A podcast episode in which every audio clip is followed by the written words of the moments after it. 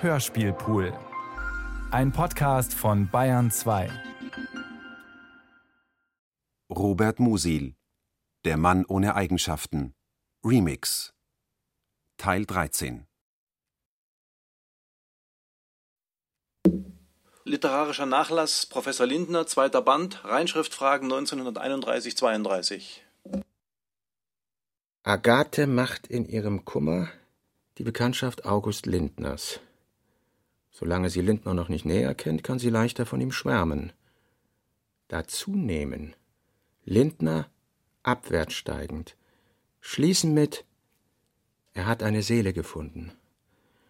Für Agathe die Hauptsache nach Hagauer sagt jemand zu ihr, man darf sich nicht gehen lassen und dergleichen. Übriger Inhalt nur um Scheidung gruppiert, dann verschwindet Agathe. Reise. Nach der Begegnung Mappe Druckfahne 1937-38 und Schmierblatt zur Reinschrift 1937. Der Mann, der am Grab des Dichters in Agathes Leben getreten war, Professor August Lindner, sah talwärts steigend Bilder der Rettung vor sich. Hätte sie ihm beim Abschied nachgeblickt, so wäre ihr der stocksteif den steinigen Weg hinabtänzelnde Gang des Mannes aufgefallen, denn es war ein eigenartig heiterer, stolzer und doch ängstlicher Gang.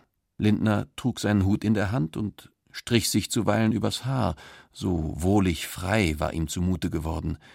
Wie wenig Menschen, sprach er zu sich selbst, haben eine wahrhaft mitfühlende Seele.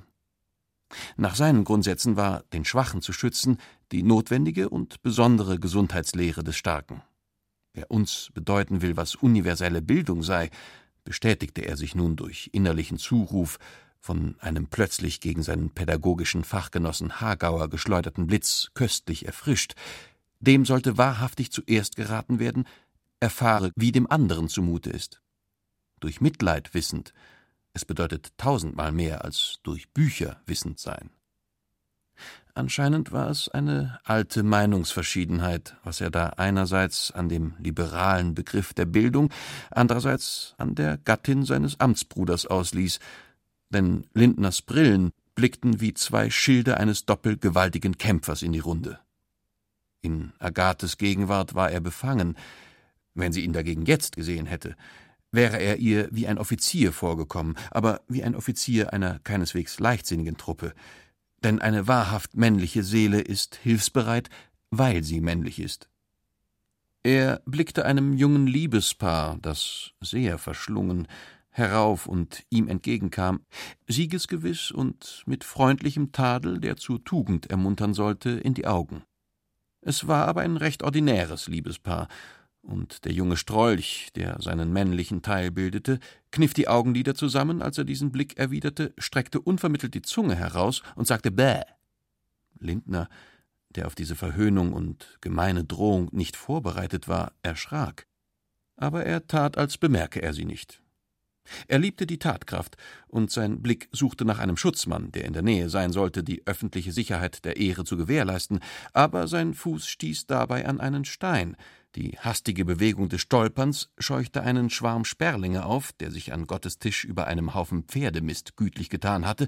Das Aufschwirren der Spatzen warnte Lindner und ließ ihn im letzten Augenblick, ehe er schmählich stürzte, mit einer tänzerisch bemäntelten Bewegung über das Doppelhindernis hinweghüpfen.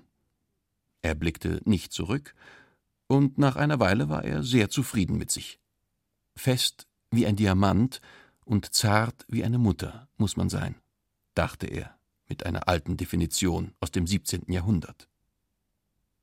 Er hätte zu keiner anderen Zeit etwas Ähnliches in Ansehung seiner selbst behauptet. Aber solche Erregung des Blutes ging von Agathe aus.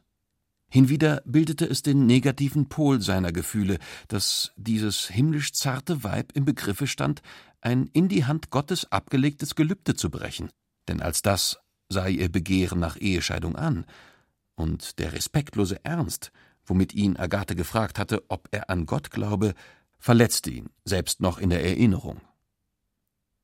Als er schon am Fuß der Hügel angelangt war, kreuzte ein Zug Soldaten seine Bahn und er sah mit zärtlicher Rührung auf die verschwitzten jungen Männer, die ihre Kappen in die Nacken geschoben hatten und mit ihren von Ermüdung abgestumpften Gesichtern wie ein Zug verstaubter Raupen aussahen. Sein Abscheu vor dem Leichtsinn, womit Agathe die Frage der Ehescheidung behandelt hatte, wurde bei diesem Anblick träumerisch durch eine Freude daran gemildert, dass solches seinem freigeistigen Fachgenossen Hagauer widerfahren solle. Er nahm sich vor, Agathe unnachsichtig vor Augen zu führen, dass sie ihre persönliche Verzagtheit der sittlichen Erkenntnis unterzuordnen habe. Es mussten ihm diese Gedanken Flügel geliehen haben, denn er wusste nicht, wie er zu der Endstelle der elektrischen Straßenbahn gelangt sei, stand aber plötzlich vor ihr und nahm, ehe er einstieg, die Brille ab, um sie von dem Dunst zu reinigen, mit dem sie die erhitzenden inneren Vorgänge beschlagen hatten. Dann schwang er sich in eine Ecke, blickte in dem leeren Wagen um sich, machte das Fahrgeld bereit, sah dem Schaffner ins Gesicht und fühlte sich ganz auf dem Posten in der bewundernswerten Gemeinschaftseinrichtung, die man städtische Straßenbahn nennt, die Rückreise anzutreten. Der Tu-Gut. Erstens. Zunächst Lindner im Verhältnis zur Körperlichkeit. Zweitens, dass er alles in eine sittliche Forderung verwandelt. Tageseinteilung. Drittens. Charakterübungen im Kleinen. Das Zwischenstehende. Eine Einschaltung über Goethe und Bildung. Das Folgende ist schon verhinderter Faschismus. Er stand des Morgens früh auf, Sommer und Winter um die gleiche Stunde, wusch sich an einem kleinen eisernen Waschtisch Gesicht, Hals, Hände und ein Siebentel seines Körpers, jeden Tag natürlich ein anderes, worauf er den übrigen Körper mit einem nassen Handtuch abrieb, so dass das Bad, dieser zeitraubende und wollüstige Vorgang, auf einen Abend aller zwei Wochen beschränkt werden konnte. Er verabscheute besonders die halsbrecherische Anbetung der Schneidigkeit, die, von außen kommend, nun auch schon in seinem Vaterland manchem als Ideal vorschwebte. Und sich von ihr abzuwenden, gehörte ganz und gar zu seinen Morgenübungen. Er ersetzte sie bei diesen mit großer Umsicht, durch ein staatsmännischeres Verhalten im tonerischen Gebrauch seiner Gliedmaßen und verband Anspannung der Willenskraft mit rechtzeitiger Nachgiebigkeit, und wenn er als abschließende Mutübung etwa über einen umgelegten Stuhl sprang, so geschah es mit ebenso viel Zurückhaltung wie Selbstvertrauen. Überhaupt verwandelte Lindner schlechthin alles, womit er in Berührung kam, in eine sittliche Forderung. Er schlief sieben Stunden, seine Lehrverpflichtung, die das Ministerium mit Rücksicht auf seine wohlgelittene schriftstellerische Tätigkeit eingeschränkt hatte, forderte drei bis fünf Stunden des Tages von ihm, fünf zusammenhängende Stunden, das sind fast 20.000 Stunden in einem Jahrzehnt, waren dem Lesen vorbehalten, zweieinhalb Stunden dienten der ohne Stockung aus dem inneren Gestein seiner Persönlichkeit wie eine klare Quelle fließenden Niederschrift seiner eigenen Arbeiten, die Mahlzeiten beanspruchten täglich eine Stunde für sich, eine Stunde war dem Spaziergang gewidmet und zugleich der Erbauung an großen Fach- und Lebensfragen, während eine andere dem beruflich bedingten Ortswechsel und zugleich dem gewidmet blieb, was Lindner das kleine Nachdenken nannte, der Sammlung des Geistes auf den Gehalt der eben vergangenen und der kommenden Beschäftigung. Andere Zeitstücke hinwieder waren, teils ein für allemal, teils im Rahmen der Woche wechselnd, für An- und Auskleiden, Turnen, Briefe, Wirtschaftsangelegenheiten, Behörden und nützliche Geselligkeit vorgesehen. Auch ist es natürlich, dass die Ausführung dieses Lebensplans noch allerhand Besonderheiten mit sich brachte, wie den Sonntag mit seinen alltäglichen Pflichten, den größeren Überlandspaziergang, der alle vierzehn Tage stattfand, oder das Vollbad und dass sie auch tägliche Doppeltätigkeiten enthielt, zu denen beispielsweise der Umgang Lindners mit seinem Sohn während der Mahlzeiten gehörte. Hätte jemand seine Tageseinteilung nachgezählt, so wäre ihm darum auch aufgefallen, dass sie in jeder Abwandlung bloß 23 Stunden ergab. In Summe 23 Stunden. Sieben Schlaf, drei bis fünf Lehramt, fünf Lektüre, zweieinhalb Niederschrift, eine Mahlzeiten, eine Spaziergang, eine Zwischenwege, unterm Strich zwanzigeinhalb bis 22,5. Es fehlten also noch 60 Minuten auf einen vollen Tag. Und von diesen 60 Minuten waren 40 ein für allemal dem Gespräch und liebevollen Eingehen auf die Wesensart anderer Menschen zugedacht, wozu er auch den Besuch von Kunstausstellungen, Konzerten und Vergnügungen rechnete. Er hasste diese Veranstaltungen. Sie verletzten fast jedes Mal durch ihren Inhalt sein Gemüt, und nach seinen Begriffen tobte sich in diesen planlosen und überschätzten Erbauungen die berüchtigte Nervenstörung der Gegenwart aus, mit ihren überflüssigen Reizen und ihren echten Leiden, ihrer Neugierde und ihrem unvermeidlichen Sittenverfall. Er lächelte erschüttert in seinen dünnen Bart, wenn er bei solchen Anlässen Männlein und Weiblein mit erhitzten Wangen der Kultur Götzendienern sah. Arbeiter und Krieger, gleich Ameisenstaat. Lindner hatte erkannt, dass die schlechte Nervenverfassung nicht von der Arbeit und ihrer Eile, sondern im Gegenteil von der Kultur und Humanität ausgehe, von den freigelassenen Minuten, wo der Mensch sich selbst leben möchte. Diese Minuten sind es, aus denen die Miasmen der Ungeduld und der Sinnlosigkeit aufsteigen. So empfand er. Und wäre es nach ihm gegangen, so hätte er alle diese Kunststätten mit eisernem Besen ausgekehrt.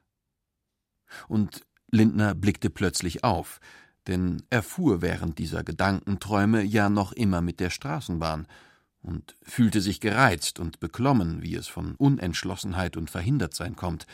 Er zog die Uhr. Es bestätigte sich, dass er Agathe mehr Zeit geschenkt hatte, als ihm gegeben war. Aber er hätte es nicht tun können, wenn in seinem Tagesplan nicht restliche zwanzig Minuten für unvermeidliche Zeitverluste vorgesehen gewesen wären und es zeigte sich, dass ihm von diesem Verlustkonto selbst an diesem ungewöhnlichen Tag noch zehn Minuten übrig sein würden, wenn er sein Haus betreten werde. Die Geschwister am nächsten Morgen. Auf diesen Mann kamen nun Ulrich und seine Schwester abermals zu sprechen, als sie sich am Morgen nach dem plötzlichen Verschwinden Agathes aus der Gesellschaft bei ihrer Cousine von neuem sahen. Ulrich, Agathe, Regen. Die Welt strahlt nach innen. Gespräch über Teilnahme ist auch Gespräch über ihre Liebe. Tags zuvor hatte auch Ulrich bald nach ihr die streitbar angeregte Versammlung verlassen, war aber nicht mehr dazu gekommen, sie zu fragen, warum sie ihm auf und davon gegangen wäre, denn sie hatte sich eingeschlossen und entweder schon geschlafen oder mit Absicht die leise Frage des Lauschenden, ob sie noch wache, ohne Antwort gelassen. So schloss der Tag, wo sie dem wunderlichen Fremden begegnet war, ebenso launenhaft ab, wie er begonnen hatte. Auch am nächsten Tag war keine Auskunft von ihr zu erlangen. Ihre wirklichen Empfindungen kannte sie selbst nicht. Es geschah darum bloß scheinbar unvermittelt, als sie mit einem Mal sagte, so teilzunehmen, dass man selbst erlebt, wie einem anderen zumute ist, muss unbeschreiblich schwer sein. Ulrich entgegnete, es gibt Menschen, die sich einbilden, es zu können. Er war ungelaunt und anzüglich und hatte sie nur halb verstanden. Damit war diese Aussprache fürs Erste zu Ende. Der Morgen hatte einen Regentag gebracht und die Geschwister in ihrem Hause eingeschlossen. Die Blätter der Bäume glänzten öde vor den Fenstern wie nasses Linoleum. Der Fahrdamm hinter den Lücken des Laubs spiegelte wie ein Gummischuh. Die Augen mochten den nassen Anblick kaum anfassen. Ulrich blickte jetzt auch zum Fenster hinaus. Ich gehöre wohl nicht zu den Menschen, die auf andere teilnehmend eingehen können. Nein, wirklich nicht. Solche Menschen wie dein neuer Freund wirken, wie es manche Hustenmittel tun. Sie beseitigen nicht den Katar, aber sie lindern seinen Reiz. Und dann heilt er oft von selbst aus. Du hast ihn sogar einen faden Esel genannt. Menschen wie der wissen noch weniger als irgendwer mit einem anderen zu fühlen. Sie wissen nicht, was es bedeutet. Sie fühlen einfach die ungeheuerliche Zweifelhaftigkeit dieses Anspruches nicht. Weshalb erscheint dir denn der Anspruch zweifelhaft? Nun schwieg Ulrich. Er zündete sich sogar eine Zigarette an, um zu bekräftigen, dass er darauf nicht antworten werde. Hatten sie doch tags zuvor genug darüber gesprochen. Auch Agathe wollte keine neue Erklärung herausfordern. Diese Erklärungen waren so bezaubernd, und so vernichtend, wie in den Himmel zu schauen, wenn darin graue, rosa und gelbe Städte aus Wolkenmarmor zu sehen sind. Sie dachte, wie schön wäre es, wenn er nichts sagte als Ich will dich lieben wie mich selbst, Und dich kann ich eher so lieben als alle anderen Frauen, weil du meine Schwester bist. Und weil er es nicht sagen wollte, nahm sie eine kleine Schere und schnitt sorgfältig einen Faden ab, der irgendwo hervorragte, so als wäre es augenblicklich auf der ganzen Welt das einzige, was ihre volle Aufmerksamkeit verdiene. Ulrich sah dem mit der gleichen Aufmerksamkeit zu. Sie war in diesem Augenblick allen seinen Sinnen verführerischer denn je gegenwärtig, und etwas von dem, was sie verbarg, erriet er, wenn auch nicht alles. Wenn man schon einen anderen lieben muss wie sich selbst, bleibt es doch Betrug und Selbstbetrug, weil man einfach nicht mitfühlen kann, wie ihn der Kopf schmerzt oder der Finger. Wir tragen unser Tierfell mit den Haaren nach innen und können es nicht ausstreifen. Und diesen Albtraum der steckenbleibenden Annäherung, den erleben die guten Menschen nie. Agathe sah, dass in Ulrichs Worten die Enttäuschung von der Vision eines Aneinanderteilhabens durchleuchtet war. Sie sah Ulrich bloß an, dann sah sie weg, ohne zu sprechen. Das Schweigen machte nach kürzester Zeit den Eindruck, dass es schon Stunden wäre. Der Traum, zwei Menschen zu sein und einer. In Wahrheit war die Wirkung dieser Erdichtung in manchen Augenblicken der eines über die Grenzen der Nacht getretenen Traumes nicht unähnlich. Sie verstand. Aber sie braucht doch nicht so verstehen. Er hätte etwas anderes tun sollen als reden. Sie bewundert diese geistigen Bedürfnisse, sieht aber nicht ein, warum alles so allgemein sein soll, will persönlichen Trost, nicht allgemeine Belehrung, will nicht tapfer sein. Vor den Fenstern erfüllte noch immer der Regen die Luft mit seinem zuckenden Vorhang aus Tropfen und den einschläfernden Geräuschen, durch deren Eintönigkeit die himmelhohe Öde herabfloß. Es schien Agathe Jahrhunderte her zu sein dass ihr Körper einsam sei. Und die Zeit rann, als rinne sie mit dem Wasser vom Himmel. Im Zimmer war jetzt ein Licht wie ein ausgehöhlter Silberwürfel. Blaue, süßliche Scherpen von Rauch achtlos verbrennender Zigaretten umschlangen sie und Ulrich.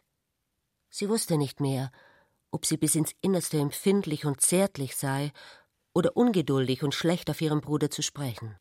Sie suchte sein Auge, und fand es erstarrt wie zwei Monde in dieser unsicheren Atmosphäre schweben.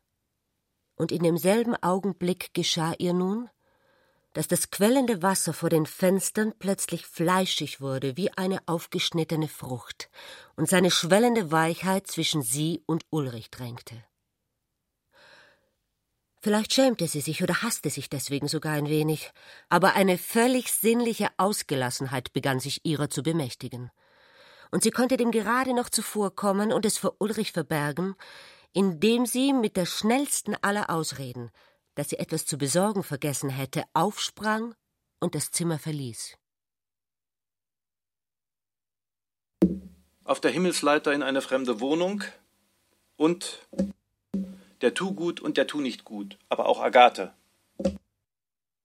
Kaum war das vollbracht, fasste sie aber den Beschluss, dass sie den sonderbaren Mann aufsuchen werde, der ihr seine Hilfe angeboten hatte, und schritt sogleich an die Ausführung. Agathe am Weg oder bei Lindner. Dieses Meer in Lindner sehen ist, sie ahnt es, ein Rückfall in die alte Nahrung durch Sexinstinkt. Sie hatte keine deutliche Vorstellung von ihm. Sie glaubte nüchtern nachzudenken, aber in Wahrheit geschah es noch ganz fantastisch. Sie eilte durch die Straßen und trug vor ihren Augen das Licht aus ihres Bruders Zimmer. Im nächsten Augenblick hätte es uns aus den Kleidern geschält wie ein silbernes Messer, ohne dass wir auch nur einen Finger wirklich gerührt hätten, dachte sie. Allmählich beruhigte sie sich aber jetzt an dem Regen, der ihr harmloses graues Wasser prasselnd auf Hut und Mantel schüttete und ihre Gedanken nahmen eine gemäßigtere Art an. Als sich ihr aber die Erinnerung an das, was zu Hause beinahe geschehen wäre, wieder lebhafter aufdrängte, war sie auch wieder bis ins Innerste ratlos.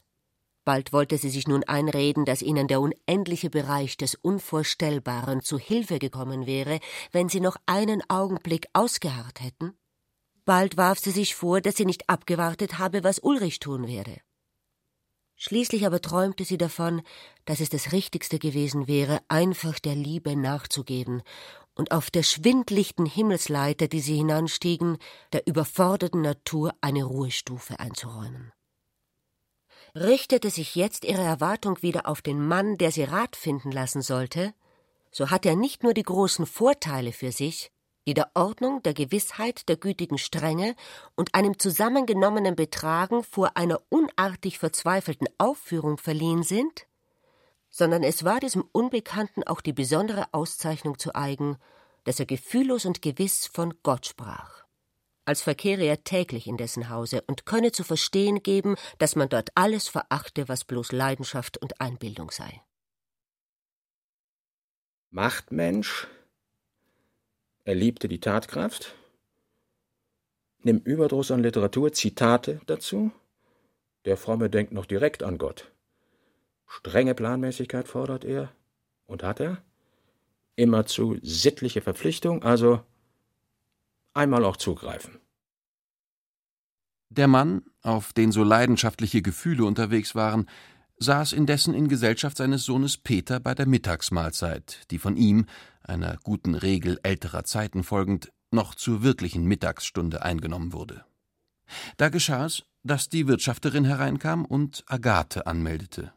August Lindner richtete sich verstört auf.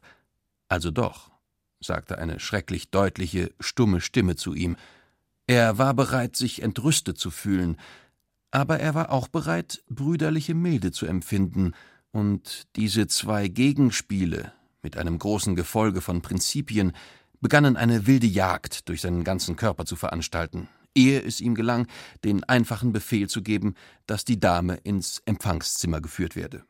Du erwartest mich hier, sagte er streng zu Peter und entfernte sich großen Schrittes. Agathe saß eine Weile allein in der fremden Wohnung und wartete auf Professor Lindner. Denn dieser ging in einem anderen Zimmer von einer Seite zur anderen und sammelte seine Gedanken, er dem schönen und gefährlichen Weib entgegentrat.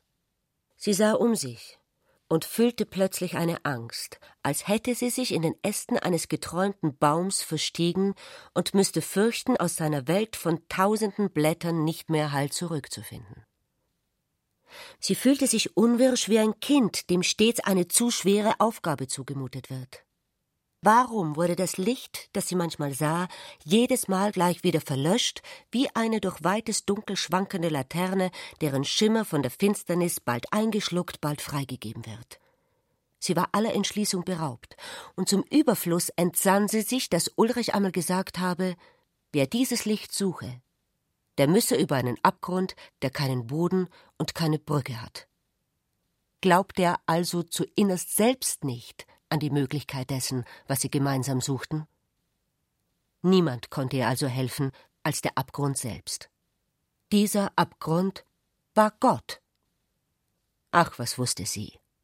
Mit Abneigung und verächtlich musterte sie die Demut des Zimmers, die fromm an den Wänden angebrachten Bilder, alles das, was ein vertrauliches Verhältnis zu ihm vortäuschte. Sie war ebenso nahe daran, sich selbst zu demütigen, wie sich mit Grausen abzuwenden. Eine gewaltige Aussprache. In diesem Augenblick trat Lindner ein und hatte sich ebenso viel zu sagen vorgenommen wie seine Besucherin, aber es kam alles anders, als sie sich einander gegenüber befanden. Agathe ging gleich mit Worten zum Angriff über, die zu ihrem Erstaunen weitaus gewöhnlicher ausfielen, als es ihrer Vorgeschichte entsprochen hätte. Sie erinnern sich, dass ich Sie gebeten habe, mir einiges zu erklären. Ich weiß noch gut, was Sie gegen meine Scheidung gesagt haben. Vielleicht habe ich es seither sogar besser verstanden. Ich weiß, warum Sie diese Erklärung von mir verlangen. Man wird Ihnen zeitlebens eingeflüstert haben, dass der Glaube an Übermenschliches und der Gehorsam gegen Gebote, die in diesem ihren Ursprung haben, dem Mittelalter angehöre. Sie haben erfahren, solche Märchen seien durch die Wissenschaft abgetan worden. Sind Sie aber dessen gewiss, dass es wirklich so ist? Kennen Sie die wahre Unzahl von Fragen, die damit zusammenhängen? Ich sehe, Sie kennen sie nicht. Aber Sie haben eine großartige Handbewegung, mit der Sie das abtun. Und wissen wahrscheinlich nicht einmal, dass Sie bloß unter dem Einfluss fremden Zwanges handeln. Lindner war aufgestanden. Seine Augen blitzten wie zwei Kanzelredner auf der von seinen langen Beinen gebildeten Höhe. Er sah mit Machtgefühlen auf Agathe hinab. Warum spricht er gleich so viel, dachte sie. Und was hat er gegen Ulrich? Er kennt ihn kaum. Da gab ihr die weibliche Übung im Erregen von Gefühlen, schneller als es Nachdenken vermocht hätte, die Gewissheit ein, dass Lindner nur deshalb so spräche, weil er in einer lächerlichen Weise eifersüchtig sei. Sie sah mit einem bezaubernden Lächeln zu ihm auf. Er stand groß, schwank und bewaffnet vor ihr und kam ihr wie eine kampflustige Riesenheuschrecke aus vergangenen Erdzeitaltern vor. Du lieber Himmel, dachte sie, jetzt werde ich wieder etwas sagen, das ihn ärgert, und er wird wieder hinter mir dreinlaufen. Wo bin ich? Welches Spiel treibe ich? Lindner bemerkte, dass er auf sie Eindruck gemacht habe, und diese Genugtuung versöhnte ihn ein wenig. Er sah eine junge Frau vor sich, an der Erregung und gespielte Gleichgültigkeit, ja selbst Keckheit, verdächtig zu wechseln schienen. Und da er ein genauer Kenner der Frauenseele zu sein glaubte, ließ er sich davon nicht beirren, sondern wusste, dass die Versuchung zu Hochmut und Eitelkeit für schöne Frauen außerordentlich groß sei. Er konnte überhaupt ein schönes Gesicht selten ohne eine Beimischung von Mitleid betrachten, und Lindner wurde nun nach und nach wieder ganz davon überwältigt, dass sich der erfolgreiche Mensch in die Stimmung des Vernachlässigten hineinzuversetzen habe. Und als er dies tat, wurde er gewahr, dass die Form von Agathes Antlitz und Körper jene liebliche Ruhe besitze, die nur dem Großen und Edlen zu eigen ist, ja das Knie in den Falten der Umhüllung erschien ihm sogar als das einer Niobe. Dass ich unter einem fremden Zwang handle, was haben Sie damit gemeint? Ich habe Ihnen anvertraut, dass ich mich von Professor Hagauer scheiden lassen will, und Sie haben mir erwidert, dass ich unter Einflüsterungen handle. Was weiß ich, welche Schlagworte Ihnen im Sinn liegen mögen. Ausleben, Lebensbejahung, Kultur der Persönlichkeit, jedenfalls alles. Nur nicht die Gebote der ewigen und einfachen Moral. Sie haben mir letzthin den Rat gegeben, nicht an mich zu denken und reden selbst immerzu von mir. Sie haben Angst, sich unzeitgemäß vorzukommen. Ich bin ratlos. So wenig passt auf mich, was Sie sagen. Tun Sie, was Ihre Pflicht ist. Ich weiß nicht, was meine Pflicht ist. Dann müssten Sie sich Pflichten suchen. Ich weiß doch nicht, was Pflichten sind. Sie sehen doch an sich. Wenn der Mensch frei ist, ist er unglücklich. Pflicht ist das Werk jahrhundertelanger Erfahrung und das Ergebnis des Seherblicks der Begnadeten. Pflicht ist aber auch, was selbst der einfachste Mensch im geheimen Innern genau kennt, wenn er nur aufrichtig lebt. Aber wir sprechen von meiner Scheidung. Und warum sagen Sie da heute nichts mehr von Gott? Warum sagen Sie nicht einfach zu mir, Gott befiehlt, dass Sie bei Professor Hagauer bleiben? Ich habe nie mit Ihnen davon gesprochen. Das haben bloß Sie versucht. Glauben Sie nur ja nicht, dass sich Gott um die kleinen selbstischen Händel unseres Gefühls kümmert. Dafür ist sein Gesetz da, das wir zu befolgen haben. Oder dünkt Sie das nicht heldisch genug, da doch der Mensch heute in allem das Persönliche will? Nun, dann setze ich Ihren Ansprüchen ein höheres Heldentum entgegen, das der heroischen Unterwerfung. Ich begreife von dem allen wenig. Aber darf ich Ihnen aufrichtig einen Eindruck bekennen? Wenn Sie zornig sind, werden Sie ein wenig schlüpfrig. Ach, lassen Sie das. Der Geist darf sich nicht dem Fleisch unterwerfen und seinen Reizen. Das ist es doch, was Sie haben hören wollen. Denn sonst wären Sie nicht zu mir gekommen. Ich bin bloß deshalb gekommen, weil ich wollte, dass Sie mich führen. Lebenslänglich an einen Mann gefesselt zu sein, ohne körperliche Neigung zu empfinden, ist gewiss eine schwere Strafe. Und wer weiß, ob man nicht gestraft wird, um aufgerüttelt zu werden. Denn der die Rute spart, der hasst sein Kind, der es aber liebt, züchtiget es. Von wem werde ich gestraft? Denken Sie an Gott? Sie haben ein unruhiges und fantastisches Selbst. Und Sie haben eine eigentümliche Art von Galanterie. Sie sollten in der Schule der Wirklichkeit lernen. Ich hoffe, Sie das nächste Mal bei uns zu sehen. Nie. Zwischen ihrem Bruder und mir bestehen Gegensätze der Lebensauffassung, die einen Verkehr besser meiden lassen. Also werde ich zu Ihnen kommen. Nein. Sie dürfen mich Kollegen Hagauer gegenüber nicht in die zweideutige Lage bringen, dass ich ohne sein Wissen Ihre Besuche empfange. Sind Sie immer so leidenschaftlich wie heute? Beginn einer Reihe wundersamer Erlebnisse. Veränderung der Beziehungen Ulrich-Agathe. Handlungsmäßig. An den Anfang. Sie haben sich plötzlich zurückgezogen, eine Reihe von Einladungen abgelehnt.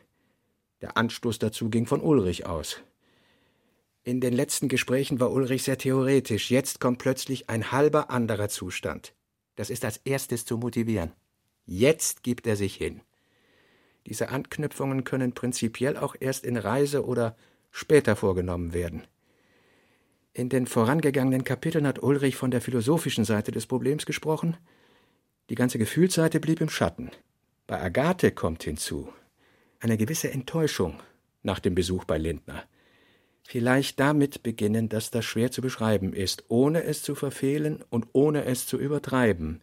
Vielleicht das Mondhafte wörtlich nehmen in Mondnächten, Mondrausch ist man wie in einer Psychose. Von da zu Moral als Mondnachtmoral. Bald nach diesem Besuch wiederholte sich das Unmögliche das Agathe und Ulrich beinahe körperlich umschwebte. Die Geschwister kleideten sich zu einer Abendunterhaltung um, es war niemand als Ulrich im Haus, Agathe zu helfen. Sie hatten nicht rechtzeitig begonnen und waren darum eine Viertelstunde lang in lebhaftester Eile gewesen, als eine kleine Pause eintrat. Auf den Lehnen und Flächen des Zimmers lag Stück für Stück fast noch der ganze Kriegsschmuck ausgebreitet, der von einer Frau bei solcher Gelegenheit angelegt wird und Agathe bückte sich soeben über ihren Fuß mit der ganzen Aufmerksamkeit, die das Anziehen eines dünnen Seidenstrumpfs erfordert. Ulrich stand ihr im Rücken. Er sah ihren Kopf, den Hals, die Schulter und diesen beinahe nackten Rücken. Der Körper bog sich über dem emporgezogenen Knie ein wenig zur Seite, und am Hals rundete die Spannung des Vorgangs drei Falten, die schlank und lustig durch die klare Haut eilten wie drei Pfeile. Die liebliche Körperlichkeit dieses Bilds schien ihren Rahmen verloren zu haben und ging so unmittelbar in den Körper Ulrichs über, dass dieser seinen Platz verließ und nicht ganz so bewusstlos wie ein Fahnentuch vom Wind entrollt wird, aber auch nicht mit bewusster Überlegung, auf den Fußspitzen näher schlich, die Gebeugte überraschte und mit sanfter Wildheit in einen dieser Pfeile biss, wobei sein Arm die Schwester umschlang. Dann ließen Ulrichs Zähne ebenso vorsichtig die Überfallene los. Die rechte Hand hatte ihr Knie umfasst, und während er mit dem linken Arm ihren Körper an seinen drückte, riß er sie auf emporschnellenden Beinsehnen mit sich in die Höhe. Agathe schrie dabei erschrocken auf. Bis dahin hatte sich alles übermütig abgespielt wie vieles zuvor, und mochte es auch in den Farben der Liebe gestreift sein, so doch nur mit der eigentlich schüchternen Absicht, deren gefährlichere, ungewöhnliche Natur unter solchem heiter vertraulichen Kleid zu bergen. Aber als Agathe ihr Erschrecken überwand, von aller Schwere plötzlich entbunden und an deren Stelle von dem sanften Zwang der allmählich langsamer werdenden Bewegung gelenkt, bewirkte es einer jener Zufälle, die niemand in seiner Macht hat, dass sie sich in diesem Zustand wundersam besänftigt vorkam, mit einer das Gleichgewicht ihres Körpers verändernden Bewegung streifte sie auch noch den letzten Seidenfaden von Zwang ab, wandte sich fallend ihrem Bruder zu setzte gleichsam noch im Fall das Steigen fort und lag niedersinkend als eine Wolke von Glück in seinen Armen. Ulrich trug sie, ihren Körper sanft an sich drückend, durch das dunkelnde Zimmer ans Fenster und stellte sie neben sich in das milde Licht des Abends, das ihr Gesicht wie Tränen überströmte. Sie schlangen, fragend, einander die Arme um die Schultern. Sie sahen einander so neugierig in die Augen, als sähen sie dergleichen zum ersten Mal. Und obwohl sie das, was eigentlich vorgegangen sei, nicht hätten erzählen können, glaubten sie doch zu wissen, dass sie sich soeben unversehens einen Augenblick inmitten dieses gemeinsamen Zustands befunden hätten, an dessen Grenze sie schon so lange gezögert und den sie doch immer nur von außen geschaut hatten. Prüften sie es nüchtern, so bedeutete es freilich kaum mehr als einen reizenden Zufall und hätte sich im nächsten Augenblick in nichts auflösen sollen. Trotzdem geschah das nicht. Im Gegenteil. Sie verließen das Fenster, machten Licht, nahmen ihre Tätigkeit wieder auf, standen aber doch bald von ihr ab. Und ohne dass sie sich darüber hätten verständigen müssen, ging Ulrich an den Fernsprecher und teilte dem Hause, wo sie erwartet wurden, mit, dass sie nicht kämen. Er hatte da schon den Abendanzug an, aber Agathes Kleid hing noch ungeschlossen die Schulter hinab, und sie bemühte sich eben erst, ihrem Haar eine gesittete Ordnung zu geben.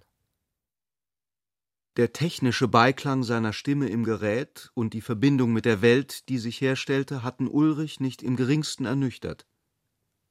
Er setzte sich seiner Schwester gegenüber, die in ihrer Beschäftigung einhielt, und nichts war, als ihre Blicke einander da begegneten, so gewiss, wie dass die Entscheidung gefallen sei und jedes Verbot ihnen nun gleichgültig wäre. Trotzdem kam es anders. Ihr Einverständnis tat sich ihnen mit jedem Atemzug kund, aber ein noch größeres Verlangen gebot ihnen Ruhe, und sie vermochten nicht, noch einmal aneinander zu rühren. Sie wollten es beginnen, aber die Gebärden des Fleisches waren ihnen unmöglich geworden. Es schien sie aus der Welt der vollkommeneren, wenn auch noch schattenhaften Vereinigung ein höheres Gebot getroffen, eine höhere Ahnung, Neugierde oder Voraussicht angehaucht zu haben. Ulrich sagte, sinnlos, wie man in die Luft spricht, Du bist der Mond. Agathe verstand es. Ulrich sagte, Du bist zum Mond geflogen und mir von ihm wiedergeschenkt worden. Agathe schwieg. Mondgespräche sind so von ganzem Herzen verbraucht. Ulrich sagte, es ist ein Gleichnis. Aber was bedeutet ein Gleichnis? Ein wenig Wirkliches mit sehr viel Übertreibung. Und doch wollte ich schwören, dass die Übertreibung sehr klein und die Wirklichkeit fast schon ganz groß gewesen ist. Er sprach nicht weiter. Er dachte, von welcher Wirklichkeit spreche ich? Gibt es eine zweite? Verlässt man hier das Gespräch, um einer Vergleichsmöglichkeit zu folgen, von der es zumindest mitbestimmt wurde, so wäre wohl zu sagen, dass diese Wirklichkeit für wahr am nächsten mit der abenteuerlich veränderten in Mondnächten verwandt war. Die Nacht schließt alle Widersprüche in ihre schimmernden Mutterarme.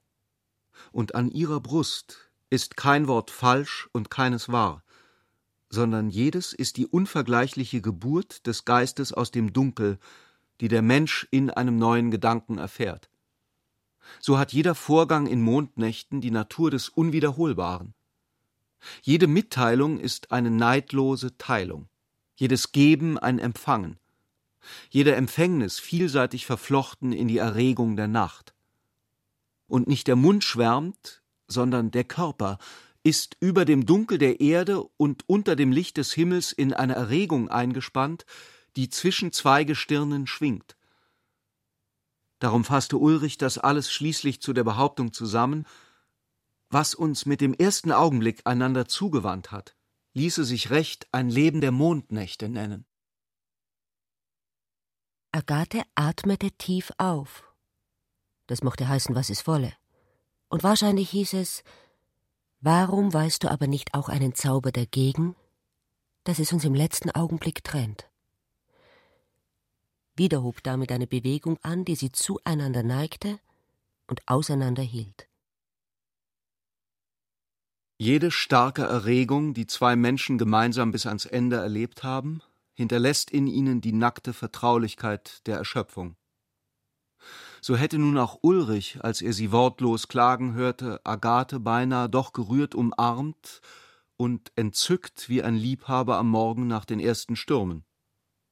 Seine Hand berührte schon ihre Schulter, die noch immer entblößt war, und sie zuckte bei dieser Berührung lächelnd zusammen, aber in ihren Augen zeigte sich auch gleich wieder die ungewollte Abmahnung.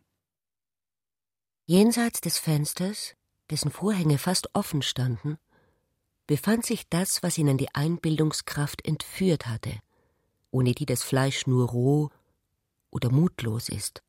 Als Agathe die ersten Schritte in diese Richtung tat, löschte Ulrich, ihr Einverständnis erratendes Licht aus, um den Blick in die Nacht frei zu machen. Der Mond war hinter den Fichtenwipfeln emporgekommen, deren grün glimmendes Schwarz sich schwerblütig von der goldblauen Höhe und der blass glitzernden Weite abhob. Unwillig musterte Agathe das tiefe kleine Stück Welt. Also doch nicht mehr als Mondscheinromantik? fragte sie. Ulrich sah sie ohne Antwort an. Ihr blondes Haar wurde im Halbdunkel neben der weißlichen Nacht feurig, ihre Lippen waren von Schatten geöffnet, ihre Schönheit war schmerzlich und unwiderstehlich. Wahrscheinlich stand aber auch er ähnlich vor ihrem Blick, mit blauen Augenhöhlen in weißem Gesicht, denn sie fuhr fort Weißt du, wie du jetzt aussiehst? Wie der Pierrot Lunaire, es mahnt zur Vorsicht. Sie wollte ihm ein wenig Unrecht antun in ihrer Erregung, die sie beinahe weinen machte. Agathes Hand hatte die Ulrichs gefunden. Ulrich fuhr leise fort Das Gefühlsselige hat den Mondrausch zu einer sentimentalen Ausschweifung entwürdigt. Ihr ahnt nicht, dass er das Fragment eines anderen Lebens ist. Diese Worte hatten den Glauben und damit die Flügel des Abenteuers. Gute Nacht, sagte Agathe unerwartet. Sie hatte sich losgemacht und zog den Vorhang so hastig zu, dass das Bild der beiden im Mondschein stehenden wie auf einen Schlag verschwand. Und ehe Ulrich Licht machte, gelang es, sie aus dem Zimmer zu finden. Mondstrahlen bei Tage. Als sie sich am Morgen wiedersahen, war es zuerst so, wie man in einer gewöhnlichen Wohnung auf ein ungewöhnliches Bild stößt. Da erhebt sich unvermutet in sinnlicher Verwirklichung eine Insel der Bedeutung, eine Erhöhung und Verdichtung des Geistes aus der flüssigen Niederung des Daseins. Als sie die Nachwehen der gestrigen Aufregung gewahrten, beglückte sie von neuem, wie Liebesleute stolz darauf sind, dass sie vor Lust fast gestorben wären. Trotzdem war die Freude, die sie aneinander fanden, auch eine Erregung des Auges. Die Farben und Formen, die sich da boten, waren aufgelöst und doch scharf hervorgehoben, wie ein Strauß von Blumen, der auf einem dunklen Wasser treibt. Es war wieder Sommerwetter geworden und sie hielten sich viel im Freien auf.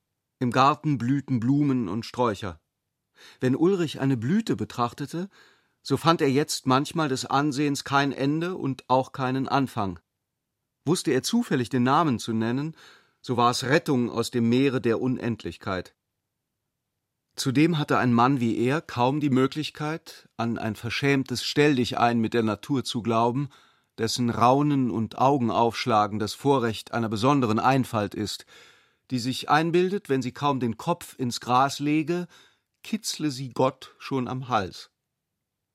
Ulrich verabscheute diese Schleudermystik, die im Grund ihrer beständigen Gottergriffenheit über die Maßen liederlich ist, und überließ sich da eher noch der Ohnmacht, eine zum Greifen deutliche Farbe mit Worten zu bezeichnen. Denn das Wort schneidet nicht in solchem Zustand, und die Frucht bleibt am Ast, ob man sie gleich schon im Mund meint. Das ist ja wohl das erste Geheimnis der taghellen Mystik. Sie lagen gewöhnlich im Garten auf zwei großen Liegestühlen, die sie immer der Sonne nachschleppten. Ulrich sagte da manches, das ihm gerade durch den Kopf ging und sich behutsam rundete wie der Mond, der jetzt ganz blass und ein wenig schmutzig war.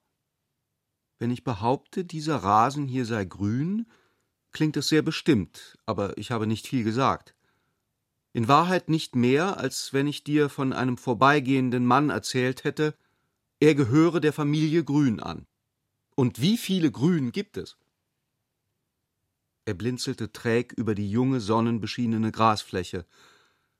Ich könnte die Farbe auch messen. Sie dürfte eine Wellenlänge von 540 Millionstel Millimetern besitzen. Und da wäre dieses Grün doch auf einen bestimmten Punkt angenagelt. Agathe fand es sehr verständlich, dass man nichts verstehen könne, und entgegnete Wenn es trockener wäre, möchte ich mich auf den Rasen legen. Lass uns fortreisen. Aber das heißt auch nur, aus allen Gefühlen entlassen sein, wandte Ulrich ein. Er war bedrückt und sah mit unruhiger und gekrauster Stirn prüfend das Gesicht seiner Schwester an. Agathes Gesicht war noch klarer als die Luft, die es umgab, und mit ihrem Haar spielte, als sie nun aus dem Gedächtnis etwas zur Antwort gab. Ich weiß nicht, wo ich bin, noch suche ich mich, noch will ich davon wissen, noch Kunde haben. Ich bin so eingetaucht in der Quelle seiner Liebe, als wäre ich im Meere unter Wasser, und könnte von keiner Seite irgendein Ding sehen oder fühlen als Wasser. Woraus ist das? fragte Ulrich neugierig und entdeckte da erst, dass sie ein Buch in Händen hielt, das sie seiner eigenen Bibliothek entnommen hatte. Agathe entzog es ihm und las vor, ohne Antwort zu geben. Ich habe alle meine Vermögen überstiegen bis an die dunkle Kraft. Da hörte ich ohne Laut, da sah ich ohne Licht. Dann wurde mein Herz grundlos, meine Seele lieblos, mein Geist formlos und meine Natur wesenlos. Nun erkannte auch Ulrich den Band und lächelte. Und da erst sagte Agathe, aus deinen Büchern, und beendete aus dem Gedächtnis, das Buch schließend, ihre Wiedergabe mit der Anrufung Ich bin selbst meiner Liebe unkundig, ich habe das Herz von Liebe voll und von Liebe leer zugleich. Ihr gutes Gedächtnis arbeitete nicht gern seine Erinnerungen zu Begriffen um, sondern bewahrte sie sinnlich einzeln auf, wie man sich Gedichte merkt. Ulrich entsann sich des Auftritts vor dem Begräbnis seines Vaters, wo sie die wildschönen Verse Shakespeares zu ihm gesprochen hatte. Wie wild ist ihr Wesen doch im Vergleich mit meinem, dachte er.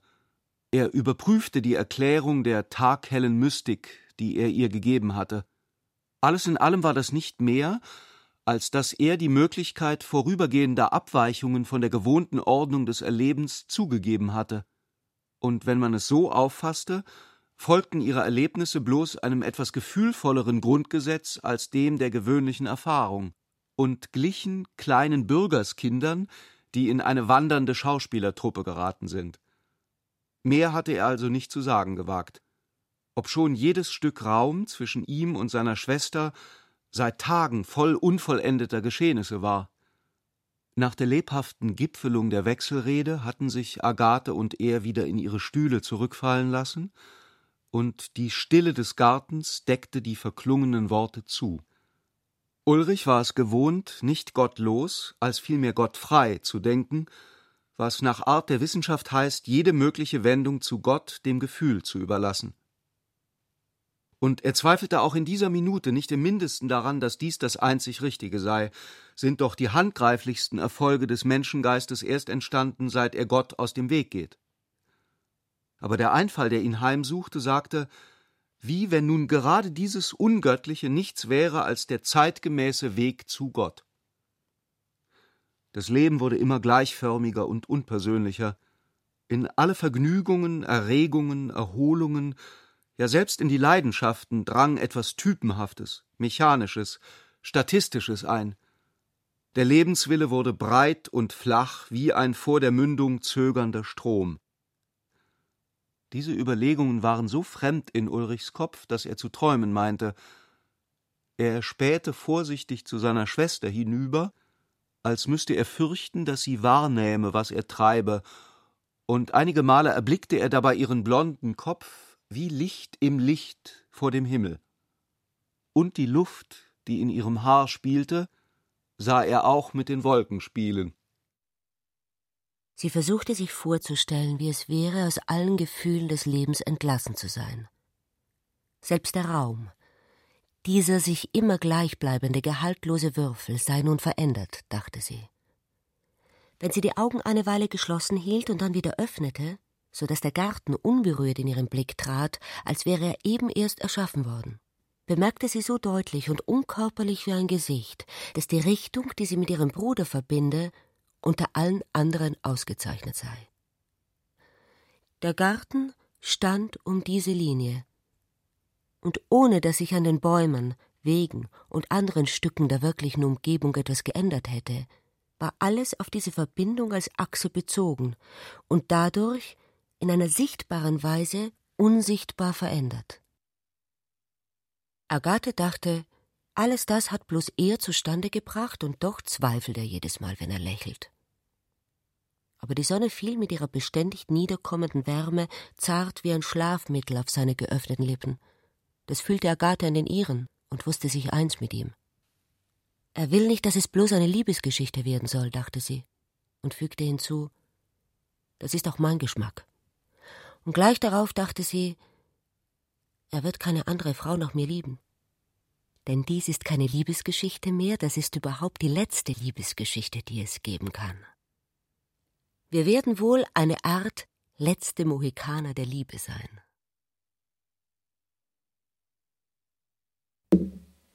Vorrede zu einer Lesung Zürich-Basel 1935.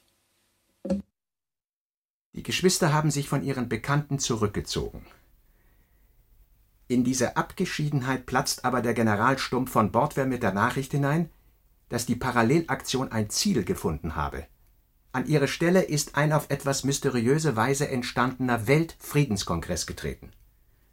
Ulrich hat stumm an den Wagen begleitet, zwischen Tür und Angel hat sich ein Gespräch entsponnen. Der General hat berichtet, dass er kalt gestellt worden sei, und Ulrich hat darin die Vermutung geknüpft, dass ihm das Tutsi, der Gatte Diotimas, angetan habe. Stumm erwidert, ein General stolpert nicht über einen Zivilsektionschef. Ich glaube, ich bin über eine Idee gestolpert und beginnt so, seine Geschichte zu erzählen. Die Referate D und L. Ich habe ja alles vorausgesagt, beteuerte Stumm selbstbewusst und fügte bescheidener hinzu, nur das nicht, was danach gekommen ist. Graf Leinsdorf war, wie Stumm jetzt ausführte, auf der Rückreise von seinen böhmischen Gütern in einer Stadt mit dem Wagen zwischen die zwei Fronten eines politischen Zusammenstoßes geraten. Sie haben Ihre Unruhen wegen etwas ganz anderem veranstaltet, wegen irgendeiner Verordnung der Regierung über den Gebrauch der Landessprachen in den Ämtern, und so sind auf der einen Seite der Straßen die deutschsprachigen Stadtbewohner gestanden und haben zu den anderen hinübergeschrien Pfui, und auf der anderen Seite sind die Anderssprachigen gestanden und haben zu den Deutschen hinübergeschrien Schande, und es wäre weiter auch nichts geschehen. Aber der Leinsdorf ist als Friedensstifter bekannt. Er will, dass die in der Monarchie vereinigten Volksstämme ein Staatsvolk bilden. Wie der Leinsdorf erkannt worden ist, hat das den Gefühlen einen ungeheuren Aufschwung gegeben, und dann haben sie geschrien Nach außen heuchelst du Frieden, und im eigenen Haus bist du ein Mörder. Erinnerst du dich an die Geschichte, die man ihm nachsagt, dass einmal eine Kokotte in der Nacht gestorben sein soll, wo sie bei ihm war? Auf das haben sie anspielen wollen. Stumm unterbrach seine Erzählung nur, um einen neuen Vorrat an Atem zu schöpfen. Darum habe ich mich gleich beim Minister melden lassen, denn ich habe vorhergesehen, dass man wieder der Parallelaktion Schuld geben wird. Exzellenz, es ist unvernünftig gewesen, was das Volk getan hat, aber das ist immer so. Ich rechne nicht mit der Vernunft, sondern mit Leidenschaften, Schlagworten und ähnlichem. Aber abgesehen davon, seine Erlaucht ist ein eigensinniger alter Herr, und der Kriegsminister hat mich die ganze Zeit still angehört und hat genickt. Plötzlich hat er erwidert Du bist eben doch ein Philosoph stumm. Mich interessiert weder seine Erlaucht noch das Volk, aber du sagst bald Vernunft, bald Logik, so als ob das ein und dasselbe wäre. Und ich muss dich aufmerksam machen, dass es nicht ein und dasselbe ist. Vernunft kann ein Zivilist haben, aber das, womit man der Vernunft begegnen muss und was ich darum von meinen Generalen verlangen muss, ist Logik.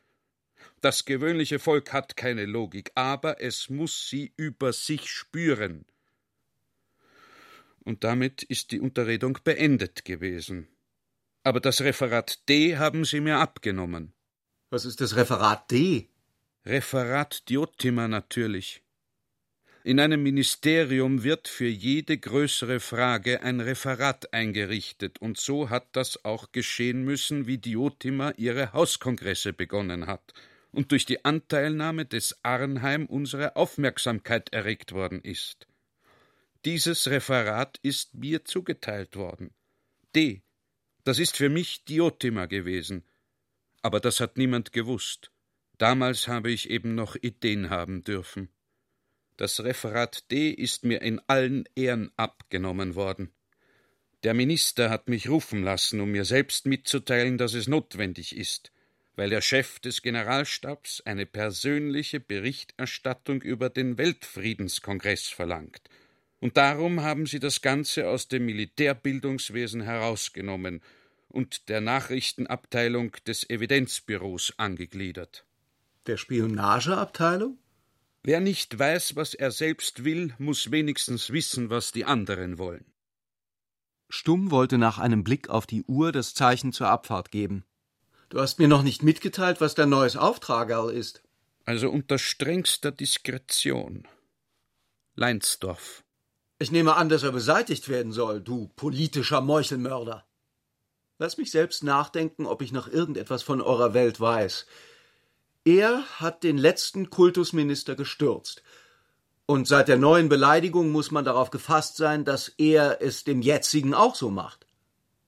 Und aus irgendeinem Grund hält er halt immer an seinen Überzeugungen fest, dass die Deutschen die Gefahr für den Staat sind und so weiter. Schließlich ist unter ihm doch auch die Parole der Tat entstanden. Und während alle anderen bloß sagen, das ist ein neuer Geist, sagt er jedem, es muss etwas geschehen. Und stürzen kann man ihn nicht. Er ist eine Privatperson. Und die Parallelaktion hat man ihm ohnehin sozusagen unter dem Sattel weggeschossen. Also ist jetzt die Gefahr entstanden, dass er etwas Neues anfängt. Aber was kannst denn du dagegen tun? Gott, ich hab halt die Aufgabe bekommen, ihn ein bisserl abzulenken und, wenn du willst, auch ein bisserl zu beaufsichtigen. Also ein Referat L. Ich habe einfach den Auftrag, mich dem Leinsdorf an den Hals zu setzen wie eine Zecke. Das sind die eigenen huldvollen Worte seiner Exzellenz. Saug ihn aus, hat seine Exzellenz gesagt. Diese alte Erlaucht ist ungeheuer gebildet und eigentlich ein hervorragend interessanter Mensch. Er hatte dem Kutscher das Zeichen zum Losfahren gegeben und rief zurück Alles andere das nächste Mal, ich rechne auf dich und erst als der Wagen davonrollte, kam Ulrich der Einfall, dass Stumm vielleicht auch die Absicht haben könnte, ihn selbst unschädlich zu machen, den man früher verdächtigt hatte, dass er den Geist des Grafen Leinsdorf einmal noch zu einem ganz ungewöhnlichen Einfall verleiten könnte.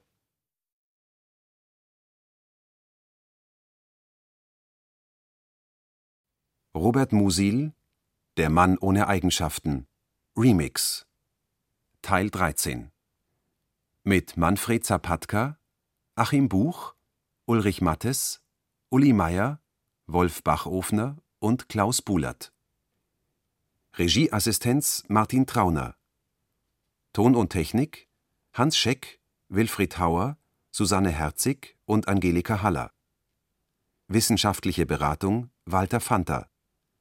Konzept und Skript Katharina Agathos und Herbert Kapfer. Skript und Regie Klaus Bulert. Produktion Bayerischer Rundfunk 2004. In Zusammenarbeit mit Hörverlag, Belleville Verlag und dem Robert Musil Institut Klagenfurt